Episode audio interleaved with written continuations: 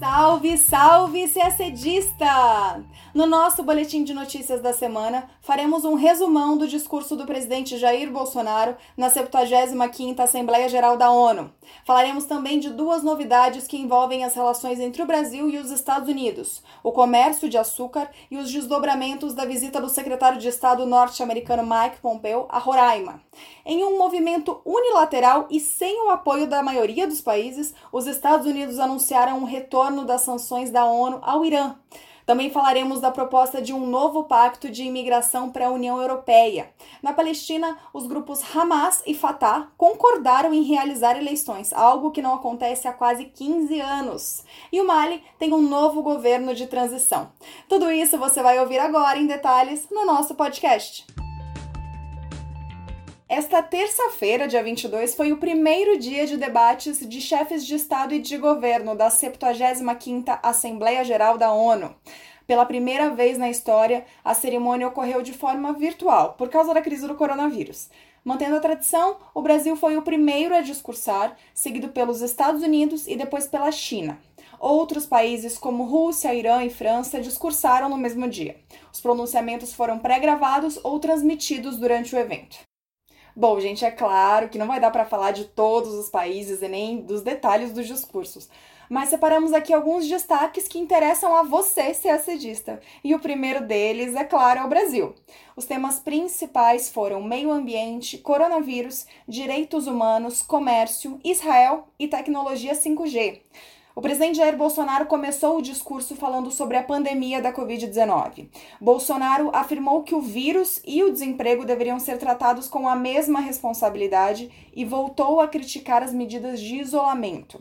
Bolsonaro deu grande ênfase no discurso à gestão ambiental do governo brasileiro, que vem sendo muito criticada pela comunidade internacional.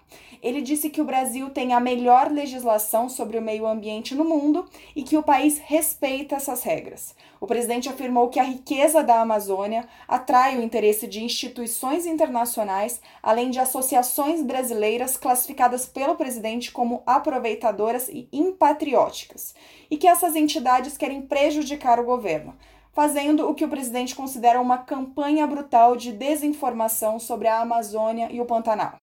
No discurso, Bolsonaro disse que os incêndios na região amazônica ocorrem apenas nas bordas da floresta e são realizados pelo índio e pelo caboclo. Sobre o Pantanal, Bolsonaro afirmou que as causas das queimadas são as altas temperaturas da região e a concentração de matéria orgânica no solo. Ainda no tema de meio ambiente, Bolsonaro classificou de criminoso o derramamento de óleo que atingiu a costa brasileira no ano passado. O óleo vazado, segundo ele, é venezuelano e foi vendido sem controle. Na área de direitos humanos, o presidente destacou a Operação Acolhida, que recebeu quase 400 mil venezuelanos deslocados devido à crise humanitária que Bolsonaro classificou como crise político-econômica gerada pela ditadura bolivariana. O presidente também mencionou que o Brasil já colaborou com cerca de 55 mil civis e militares em mais de 50 operações de paz da ONU. Sobre comércio, Bolsonaro defendeu a reforma da Organização Mundial do Comércio, a OMC, e disse que segue comprometido com a conclusão dos acordos comerciais firmados entre o Mercosul e a União Europeia e entre o Mercosul e a EFTA, a Associação Europeia de Livre Comércio. Em relação ao Oriente Médio, Bolsonaro elogiou o plano de paz lançado pelo presidente norte-americano Donald Trump no início do ano para a questão israelo-palestina. O presidente também apoiou os acordos, também mediados pelos Estados Unidos, que estabelecem relações diplomáticas entre Israel e dois países árabes, Bahrein e Emirados Árabes Unidos. O presidente disse também que o país está aberto para o desenvolvimento de tecnologia de ponta, como o 5G, com quaisquer parceiros que respeitem nossa soberania, prezem pela liberdade e pela proteção de dados. A tecnologia 5G envolve uma das muitas disputas entre Estados Unidos e China. Bom, e um breve comentário sobre o discurso desses dois países, né? O presidente norte-americano Donald Trump, o segundo a discursar, voltou a chamar o coronavírus de vírus chinês e fez duras críticas à China e à Organização Mundial da Saúde sobre a forma como o país e a OMS lidaram com a crise da Covid-19. Em seguida, o presidente da China, Xi Jinping, afirmou em seu discurso que não tem a intenção de travar uma guerra fria ou quente com nenhum país. Xi Jinping afirmou que qualquer tentativa de politizar o combate ao vírus deve ser rejeitada e que, para superar essa crise, os países devem buscar o multilateralismo e o diálogo. A gente para por aqui, senão o podcast vai ser só sobre isso e tem muita notícia importante ainda para contar. A gente reuniu os destaques, mas é bom lembrar que a íntegra do discurso, pelo menos do presidente brasileiro, é leitura obrigatória para o CACDista. Vamos falar agora sobre comércio internacional. Na segunda-feira, dia 21, o governo dos Estados Unidos anunciou que vai ampliar a cota de importação para o açúcar brasileiro. Esse aumento da cota já havia sido aprovado no dia 10. Serão mais 90 mil toneladas para o ano fiscal de 2019-2021. O que aconteceu no dia 21 foi que os Estados Unidos disseram que o Brasil será contemplado com quase tudo, 80 mil toneladas. Pelas contas do Itamaraty, 88% dessas novas cotas serão de açúcar brasileiro. Mas o setor sucroalcooleiro não comemorou o anúncio. A União da Indústria de Cana-de-Açúcar e o Fórum Nacional Sucroenergético afirmaram por meio de nota que a ampliação das cotas não é novidade, que ela ocorre toda vez que os fornecedores não conseguem suprir a demanda por açúcar nos Estados Unidos. Eles disseram também que o Brasil acaba sendo beneficiado por ser o país com maior volume de açúcar para exportação no mundo. Além disso, segundo a nota, a cota adicional de açúcar é consideravelmente inferior à cota mensal de etanol que o Brasil ofereceu novamente aos Estados Unidos em setembro, agora este mês. Bom, eles se referem a uma decisão do governo brasileiro, no início do mês, que renovou cotas com tarifa zero para o etanol que vem dos Estados Unidos. Essa cota antes era oferecida para todos os países de fora do Mercosul. Os primeiros 750 milhões de litros de etanol vendidos para o Brasil no ano chegavam com tarifa zero, o que corresponde à metade das importações do produto, mais ou menos. Quando essas cotas expiraram em agosto, o Brasil decidiu não renová-las. A gente contou aqui no podcast. Mas, uma semana depois, no dia 11, o governo brasileiro decidiu fazer um acordo diretamente com os Estados Unidos e que, portanto, não vale para os outros países. O acordo estabelece uma cota de 187 milhões de litros com tarifa zero exclusivamente para o etanol que vem dos Estados Unidos. Esse acordo vale por três meses. Bom, o Itamaraty afirmou que essa medida em relação ao etanol faz parte de um processo de negociação com os Estados Unidos que tem como objetivo dar mais oportunidades ao setor sucroalcooleiro aqui do Brasil. A ideia é aumentar o acesso ao mercado de etanol e açúcar no Brasil e nos Estados Unidos. As discussões começaram no dia 14 de setembro e devem terminar em dezembro. Em nota conjunta, os países afirmaram que esperam alcançar resultados recíprocos e proporcionais que gerem comércio e abram mercados para o benefício dos dois países. Ainda falando sobre relações entre Brasil e Estados Unidos, a gente anunciou no boletim passado a visita do secretário de Estado norte-americano Mike Pompeo a Roraima na sexta-feira passada. E agora, nesse boletim, a gente conta as repercussões. A principal delas foi o convite feito pelo Senado brasileiro para que o ministro das Relações Exteriores, Ernesto Araújo, prestasse esclarecimentos sobre a visita de Pompeu. Mas vamos ao começo da história. Na sexta passada, dia 18, o ministro Ernesto Araújo acompanhou Pompeu em sua visita às instalações da Operação Acolhida, em Roraima, onde o secretário norte-americano se encontrou com imigrantes venezuelanos acolhidos pelo projeto.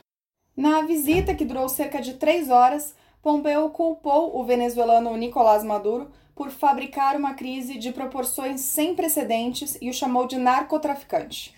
Pompeu e Ernesto anunciaram também que Brasil e Estados Unidos não vão mudar de estratégia e continuam apoiando o autodeclarado presidente interino da Venezuela, Juan Guaidó.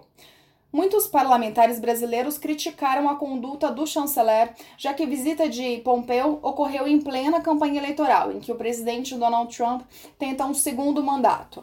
O presidente da Câmara dos Deputados, Rodrigo Maia, afirmou em nota, aspas, a visita do secretário, no momento em que faltam apenas 46 dias para a eleição presidencial norte-americana, não condiz com a boa prática diplomática internacional e afronta as tradições de autonomia e altivez de nossas políticas externa e de defesa. O deputado também disse que, por ser presidente da Câmara, sentia-se na obrigação de destacar que a Constituição Federal prevê que o Brasil oriente suas relações internacionais, com base nos princípios de independência, da autodeterminação dos povos, da não intervenção e da defesa da paz. Diante da repercussão negativa, a Comissão de Relações Exteriores do Senado aprovou o convite para que Ernesto Araújo prestasse esclarecimentos aos senadores. A sessão ocorreu na quinta-feira, dia 24. O ministro afirmou que a visita de Pompeu não serviu de plataforma eleitoral para Donald Trump. Isso porque, segundo Ernesto, existe nos Estados Unidos uma grande convergência entre republicanos e democratas sobre a situação na Venezuela. Ou seja, mesmo se os democratas vencerem, a posição norte-americana para a Venezuela será a mesma, segundo o ministro. Ernesto Araújo também ressaltou na sessão que a aproximação do Brasil é com os Estados Unidos e não com o governo Trump, e que uma eventual vitória do democrata Joe Biden não trará mudanças nas relações entre os dois países. Vamos falar agora de Irã. No sábado, dia 19, os Estados Unidos anunciaram de maneira unilateral que as sanções da ONU ao Irã voltariam a vigorar imediatamente. Essas sanções haviam sido retiradas com base no JCPOA, o Acordo Nuclear de 2015, assinado na época pelo Irã e pelo P5 mais 1, Alemanha, China, Estados Unidos, França, Reino Unido e Rússia. Só que a decisão de sábado foi considerada vazia, já que os Estados Unidos saíram do acordo nuclear em 2018, então não têm o direito de deliberar sobre os detalhes do acordo. Além disso, as sanções da ONU só podem ser estabelecidas e retiradas pelo Conselho de Segurança, e 13 dos 15 membros são contra o restabelecimento das sanções. Mas o governo Trump prometeu represálias. Aos países que violarem as medidas anunciadas no sábado, o governo disse que irá negar acesso ao sistema financeiro e ao mercado americano. A resposta de outros países veio nos discursos da Assembleia Geral da ONU. O presidente francês Emmanuel Macron reafirmou a discordância da França, Alemanha e do Reino Unido em relação aos Estados Unidos quanto ao restabelecimento de sanções ao Irã. Já o presidente russo Vladimir Putin, em seu discurso, pediu que sanções ilegítimas fossem retiradas para permitir a recuperação econômica global após as crises geradas pela pandemia do coronavírus. O assunto agora é imigração. Na quarta-feira, dia 23, a Comissão Europeia, braço executivo da União Europeia, apresentou um novo pacto de imigração. A principal novidade é que essa nova proposta não obriga mais os países a receber uma quantidade determinada de imigrantes, mas, em contrapartida, determina que esses países financiem o retorno dos asilados para os seus países de origem. A proposta consiste em um sistema baseado em três pilares: a proteção da fronteira externa da União Europeia, o aumento das expulsões de pessoas irregulares e a criação de um novo mecanismo chamado de solidariedade flexível. É por meio desse terceiro pilar, da chamada solidariedade flexível, que os países poderão contribuir ou acolhendo refugiados, como já era previsto no pacto anterior de 2016, ou também financiando a repatriação dos imigrantes, nos chamados retornos patrocinados. A Comissão Europeia afirmou que desistiu das cotas obrigatórias, aquelas que obrigam os países do bloco a receberem uma quantidade determinada de imigrantes, porque alguns países não aceitariam. São países como, por exemplo, Hungria e Polônia que vinham se recusando a receber imigrantes. Um dos objetivos do novo pacto é tentar resolver o problema em países do Mediterrâneo, como Itália e Grécia, que hoje são a porta de entrada de imigrantes, o que causa problemas sérios tanto para o país como para os próprios asilados que vivem em condições degradantes. Um dos acontecimentos recentes que exemplificam bem essa crise foi o incêndio no campo de refugiados de Moria, na Grécia, este mês, que deixou cerca de 12 mil pessoas desalojadas. Como alguns países europeus se recusam a receber esses imigrantes pelos termos do acordo de 2016, a comissão buscou esse meio termo, com os chamados retornos patrocinados. Segundo a comissão, é a dificuldade em processar os pedidos de asilo e fazer os repatriamentos que hoje provocam a superlotação de campos de refugiado como esses da Grécia. Apenas um terço dos refugiados que pedem asilo preenche as qualificações para permanecer no bloco, segundo os dados da União Europeia. Mas a maior parte dos outros dois terços acaba ficando. Em 2019, apenas 29% dos cerca de 490 mil imigrantes irregulares saíram da União Europeia. Por enquanto, essa é só uma proposta. Para que seja colocado em prática, o novo pacto de imigração ainda terá que ser aprovado pelo Conselho Europeu, pelo Parlamento Europeu e pelos parlamentos nacionais. Vamos falar agora sobre a Palestina. Na quinta-feira, dia 24, líderes do Hamas e do Fatah anunciaram que irão realizar eleições dentro de seis meses. Se confirmadas, serão as primeiras eleições realizadas no território palestino em quase 15 anos. A ideia é realizar primeiro as eleições parlamentares, depois a eleição do presidente da Autoridade Palestina e, por fim, a eleição do Conselho Central da Organização para a Libertação da Palestina, a OLP tudo ao longo de seis meses. O acordo foi alcançado depois de reuniões na Turquia entre o Fatah, que lidera a autoridade palestina com base em Ramallah, na Cisjordânia, e o Hamas, no poder na faixa de Gaza. A última eleição presidencial palestina foi em 2005. Na época, Mahmoud Abbas, do Fatah, que ainda está no poder, venceu com 62% dos votos, sucedendo Yasser Arafat, também do Fatah. Um ano depois, o Hamas venceu as eleições legislativas, mas esses resultados complicaram as relações entre os dois grupos a ponto de provocar confrontos armados e a tomada em 2007 da faixa de Gaza pelo Hamas. Os dois grupos iniciaram recentemente um diálogo na esperança de unir forças para conter a normalização das relações entre Israel e países árabes. Lembrando que Emirados Árabes Unidos e Bahrein fizeram um acordo com Israel recentemente, acordo esse que a gente já mencionou no início do nosso boletim.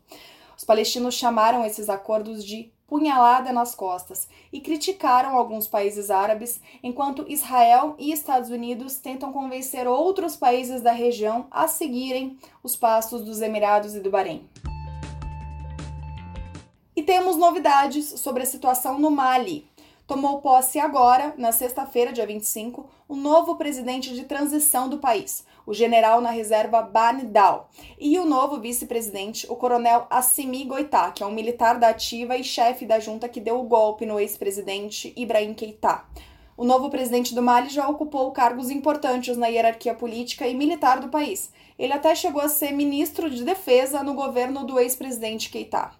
O período de transição deve durar 18 meses, quando deverá haver eleições. O novo presidente vai nomear em breve o novo primeiro-ministro, tudo para convencer a CDAO, a Comunidade Econômica da África Central, a suspender as sanções aplicadas ao país. Mas tem um ponto sensível aqui. A CDAO havia exigido uma transição civil. Há quem defenda que o novo presidente, por ser da reserva, é civil e cumpre as exigências da CDAO. Mas a expectativa é que seja indicado um primeiro-ministro que não tenha vínculos com as Forças Armadas para que, enfim, as sanções sejam suspensas. O golpe militar aconteceu no dia 18 de agosto, quando Ibrahim Keita, o presidente eleito democraticamente, foi deposto por uma junta militar. O golpe foi um desdobramento de vários protestos anti-governo que se iniciaram em junho. Os manifestantes se queixavam das acusações de corrupção no governo e da crise econômica. Eles também criticavam a incapacidade em combater grupos extremistas islâmicos na região. Agora, o governo de transição, o diálogo com a CDAO e a promessa de novas eleições são passos importantes para o retorno da democracia e da estabilidade política no Mali. E a gente termina o nosso podcast por aqui. Uma ótima semana, bons estudos e até sexta-feira que vem!